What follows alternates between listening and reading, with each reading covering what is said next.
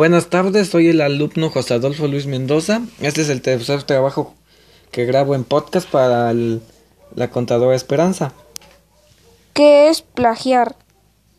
Tomar datos ajenos y darlos a conocer como tuyos a cierto público. En pocas palabras, es copiar.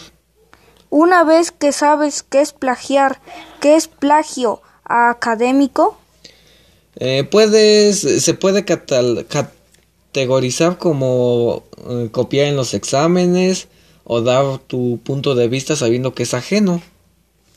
¿qué es referencia biográfica?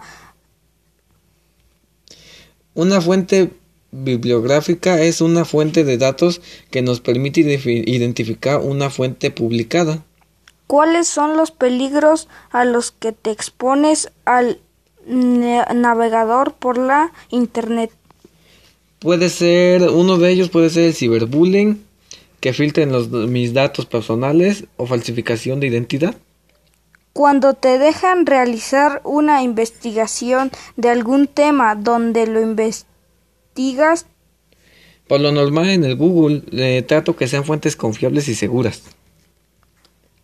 ¿qué te hace pensar que lo que la informática es segura y confiable?